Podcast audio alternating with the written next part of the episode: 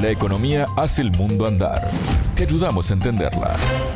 Desde Montevideo empieza Contante y Sonante, el espacio de economía de Sputnik. Soy Martín González y me acompaña Natalia Verdún. ¿Cómo andas, Natalia? Bienvenida. Muchas gracias, Martín. Te cuento que hoy nos vamos a centrar en los anuncios realizados por Estados Unidos de flexibilización de algunas sanciones contra Cuba. El tema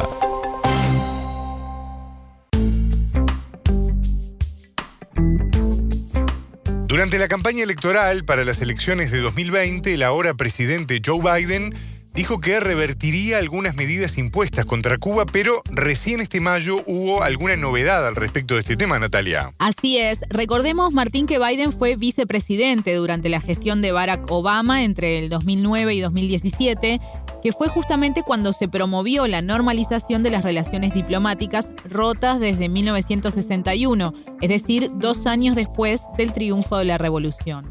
Obama, como recordarás Martín, incluso visitó Cuba en 2016 y se reunió con quien era presidente en ese momento, Raúl Castro. Pero después llegó Trump a la Casa Blanca y no solo no hubo una normalización, sino que vino un recrudecimiento de aquellas sanciones, ¿no? Exactamente. Y ahora, a mediados de mayo, Estados Unidos anunció una serie de medidas que flexibilizan esas sanciones, como por ejemplo el aumento de servicios consulares y la eliminación del límite de mil dólares trimestrales para las remesas.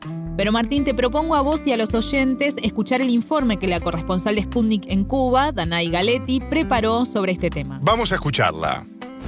La entrevista. 16 de mayo Estados Unidos anunció medidas supuestamente destinadas al incremento del apoyo al pueblo cubano, en consonancia con sus intereses de seguridad nacional, que, si bien poseen un carácter restringido y generan incertidumbre respecto a su implementación, revierten algunas disposiciones asumidas bajo el gobierno de Donald Trump. Según comentó Spugni, el historiador, investigador y profesor titular de la Universidad de La Habana, Hassan Pérez Casabona. A lo largo de los últimos 15 meses, el presidente Biden ha estado incumpliendo eh, precisamente el mandato, con uno de los mandatos con los cuales arribó a la Casa Blanca, porque no debemos ignorar que durante toda su contienda electoral fijó muy clara la idea que inmediatamente se instalara en el despacho oval, se iba a revertir las políticas de Donald Trump y que se volvería a una etapa en el contexto de lo que había finalizado, básicamente en aspectos generales, en el contexto en que había quedado la etapa final durante la doble administración del presidente Obama, de la cual el hoy presidente Biden, como sabemos, fue vicepresidente a lo largo de esos ocho años. Todo lo contrario, lo que había hecho era mantener las políticas más duras, más virulentas adoptadas por el presidente Trump y fortalecer, porque bajo la combinación de los efectos demoledores de la pandemia, el recrudecimiento del bloqueo y las 243 medidas que actuaban como telón de fondo estaban latentes. Creo que esa es una idea esencial. Se había incumplido una promesa de campaña. La decisión difundida por el Departamento de Estado incluye el restablecimiento del programa de permisos para la reunificación de familias cubanas y el refuerzo de la capacidad para los servicios consulares y recuerda la reanudación limitada, el pasado 3 de mayo, de la tramitación de visas de inmigrantes en La Habana.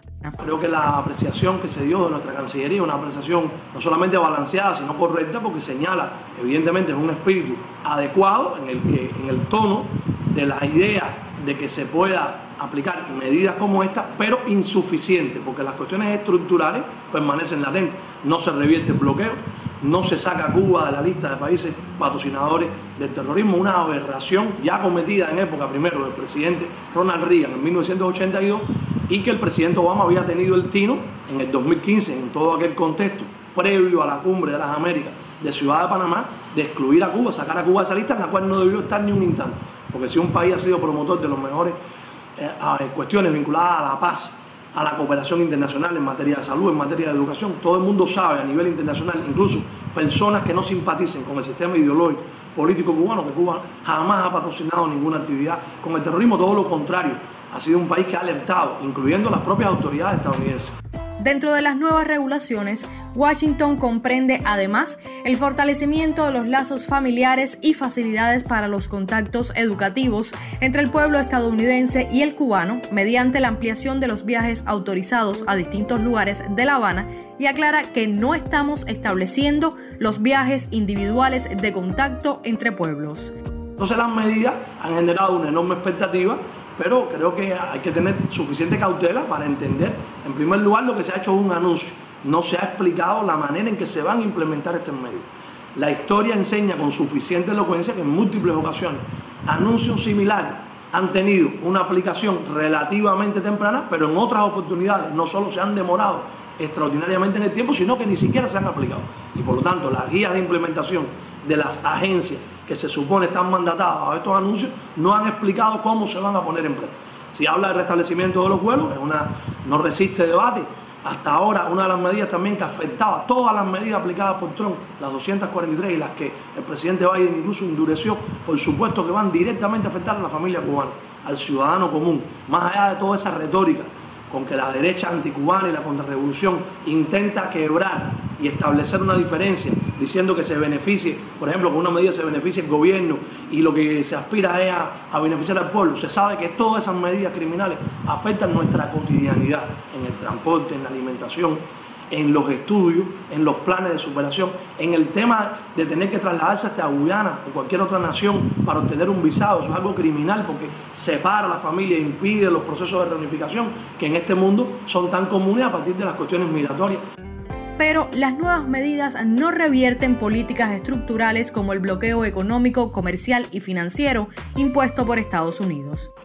El bloqueo es una política criminal, una política que ha estado latente como un instrumento utilizado por los Estados Unidos, no solo desde el 3 de febrero de 1962, se han cumplido ahora 60 años de que el presidente John F. Kennedy aprobara de manera oficial la programa 3447, el bloqueo incluso viene desde antes, porque desde el propio triunfo revolucionario del 59 se articularon una serie de medidas desde el punto de vista coercitivo para sancionar con un propósito muy bien definido, lograr el cambio de régimen en Cuba, que es lo que aparece en, el documento de Lester Mallory, su secretario de Estado del 6 de abril de 1960, o por ejemplo lo que decía el embajador entonces de Estados Unidos cuando triunfó la revolución en La Habana, Philippe Bonsal, que en fecha tan temprana como abril del 59 planteó un encuentro con diplomáticos del Departamento de Estado y, sus, sus embajadores en América Latina, una reunión que se dio en San Salvador, de que la revolución cubana era un hecho consumado para la fecha y que más del 90%, lo mismo que diría Mallory un año más tarde, del pueblo apoyaba a Castro. Por lo tanto, el bloqueo de su génesis